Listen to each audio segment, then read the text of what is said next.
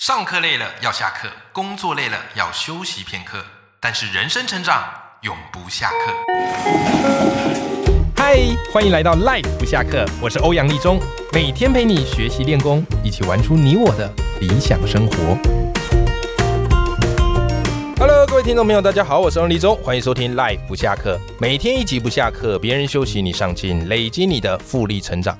那么今天的斜杠通识课，我们要来聊一个跟大家息息相关、很重要的课题，那就是教养。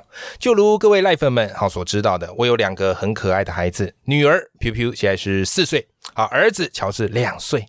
啊，你就知道当父母亲哦就是这样，每天工作忙完，最渴望的就是忙完之后看到孩子们。但是我们的容忍力仅限于一到两个小时， 两个小时之后就会觉得小朋友变得很可怕。 尤其我最近女儿是这样，我就不知道她她才四岁，可是她很有自己的独立的想法啊。你想要帮，你看她有时候事情做不好，你想要帮她一把，她不要你帮。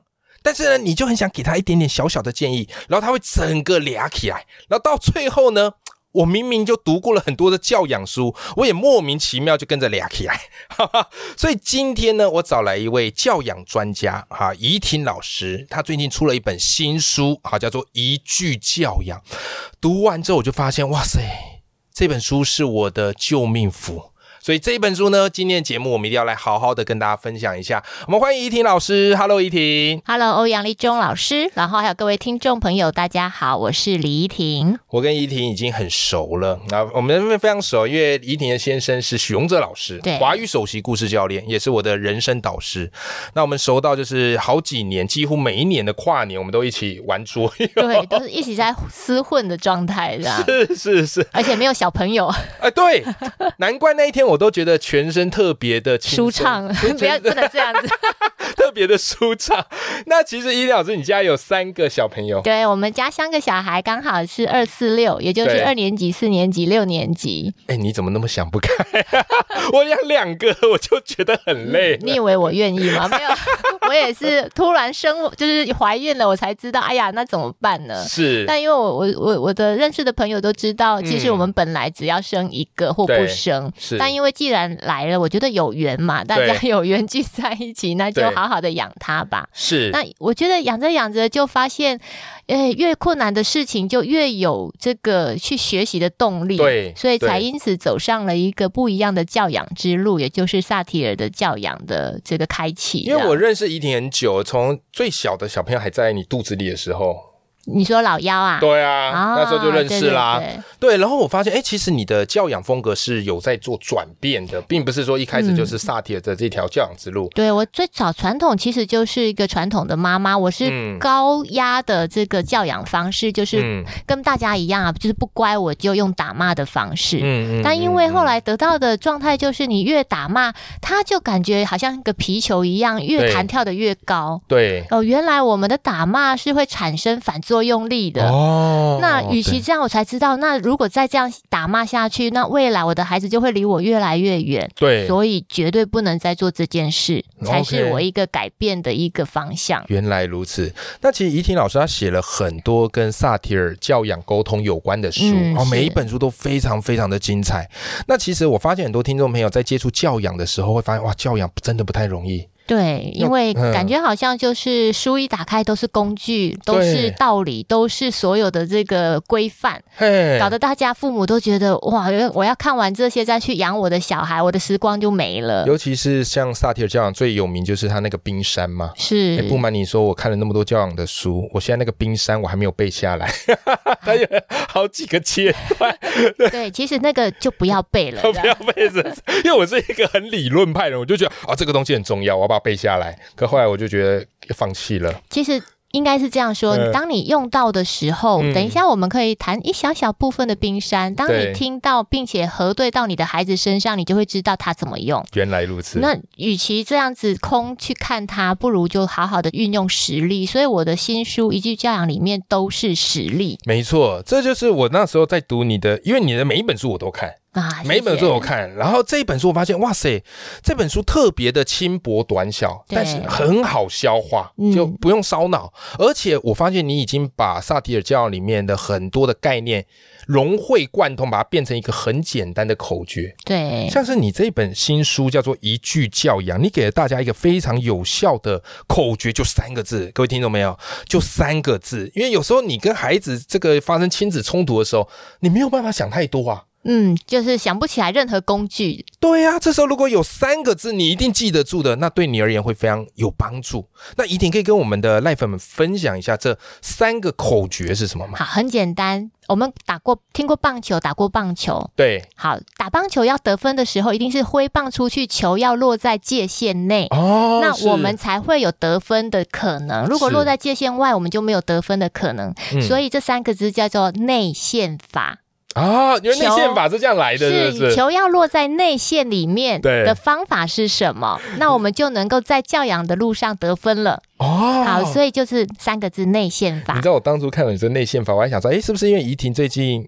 这个这个在炒股票，啊， 内线交易嘛，所以终于理解哦，原来是棒球你要打在线内。对，就是像我对们在教育孩子的时候，如何让我们得到一个很好的关系、得分的关系，嗯嗯嗯就嗯内线法。嗯那其实它拆开来，每一个字都是一个工具。是内就是内在，内在也就是当我们看到孩子有问题，譬如说两个孩子在吵架，那我们要去处理问题，很多时候大人都带着情绪就去对处理了，你会发现越越带着情绪，你越处理会越糟糕。哎，真的是这样，因为到时候三方，譬如说我跟两个小孩嗯都战争，所以内伤，所以大家对都不要玩了。对对对对对对，这我很有感。我明明知道自己要冷静，可是有时候看到那个姐姐啊不让弟弟，两个人没扭打，然后我就还是俩开说，哎，不要玩，就要分开干什么干什么？对，于是这样，你们都不要玩了，大家都冷静一下，然后今天的假日也不出去了。这样是好，是，所以最主要我们要去介入孩子的问题之前，你应该先去理解一下我的内在准备好了没有。嗯如果内在没有准备好，你还是在这个情绪的起伏的高端，对你应该先着重在自己的内在要稳定，先离开这两个姐弟，哦而不是。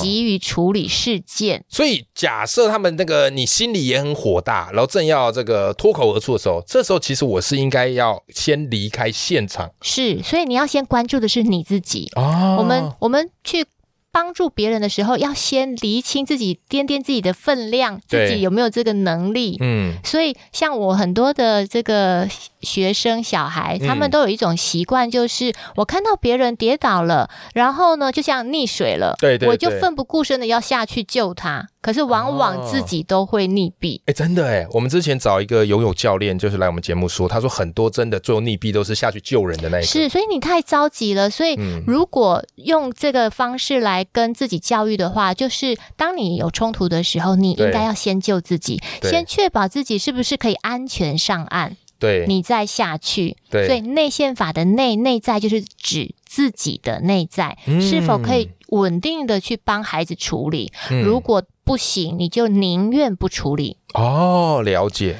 宁愿不处理好过乱处 理，真的也好过用情绪去沟通啊。，对，因为我曾经在我们家的两个孩子身上看对到，就是呃，我常常说，我们家的老大有一次很小的时候四岁，对，然后呢，这个妹妹要打气打这个气球，对，然后她手上刚好有一个姐姐刚好有一个打气筒， 对，然后妹妹就说：“妈妈，我不会吹，你帮我吹。”对可是我也吹不起来。嗯姐姐就说：“我有这个。”她就挥挥打气 筒，嗯，然后呢，我就帮她。的这个妹妹的气球用姐姐的打气筒帮她灌饱了，听起来很合理啊。很绑起来了。嗯然后我们家的姐姐就跟妹妹说：“你要说什么嗯？”那妹妹想了一想，哦，要跟姐姐说谢谢。嗯，然后姐姐就说：“不是，是谁帮你打气的？你不知道吗？”嗯妹妹想一想，妈妈吗？啊，妈妈谢谢。姐姐很生气，不是，她就挥着打气筒在姐妹妹 的身的前面说：“是谢谢她，谢谢打气筒，对，好拟人法哦。不是我看到，在我坐在旁边对，我都一股怒火就上来 了。我说打气筒是什么东西？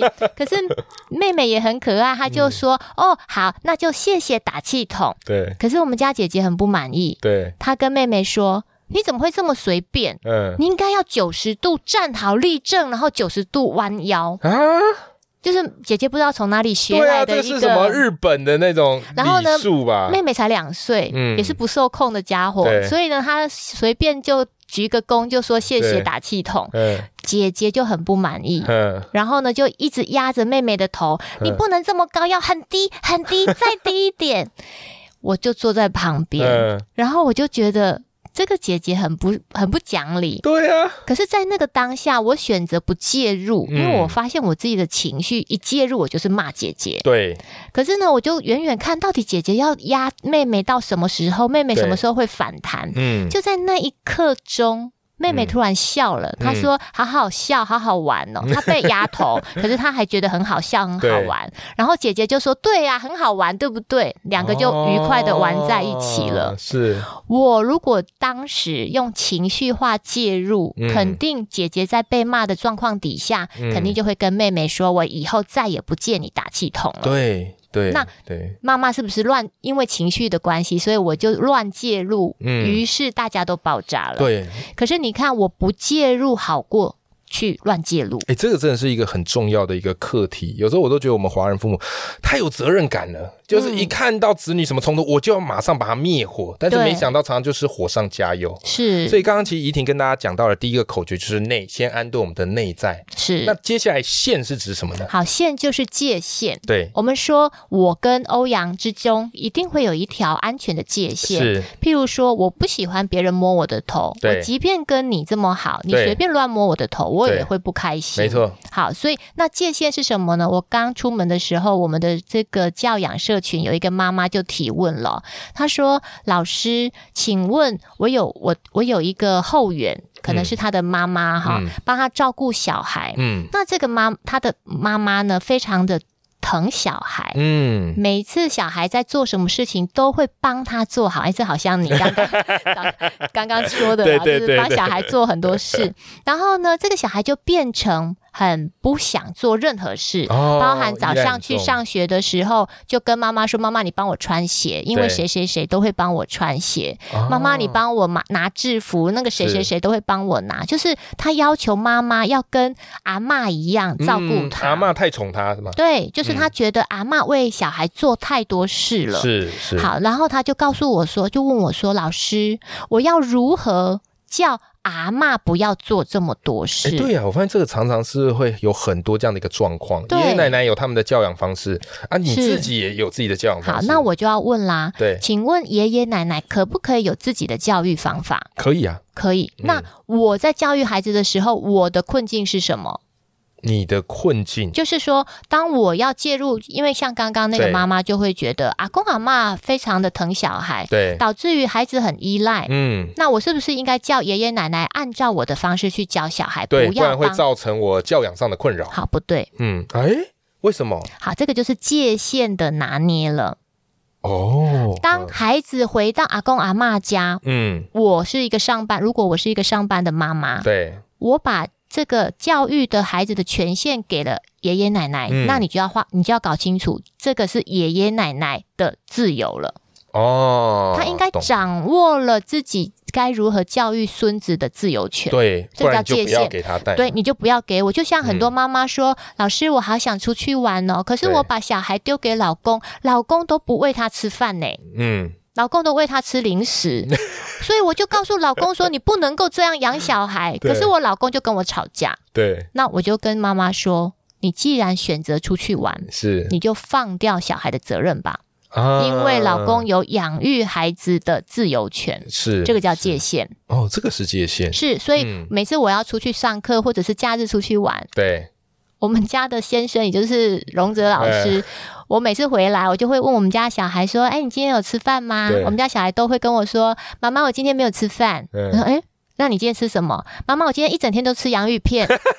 洋芋片 好，很容哲的风 格，因为哎、没有哦，荣哲都自己 吃饭，然后他小孩都吃洋芋片，我就说爸爸你怎么自己吃饭，小孩都吃洋芋片？他说因为我吃饭的点到了啊，没有人要吃饭啊，对因为他们吃洋芋片吃饱了，嗯 等到我吃饱了，他们饿了，他们就又去吃洋芋 片。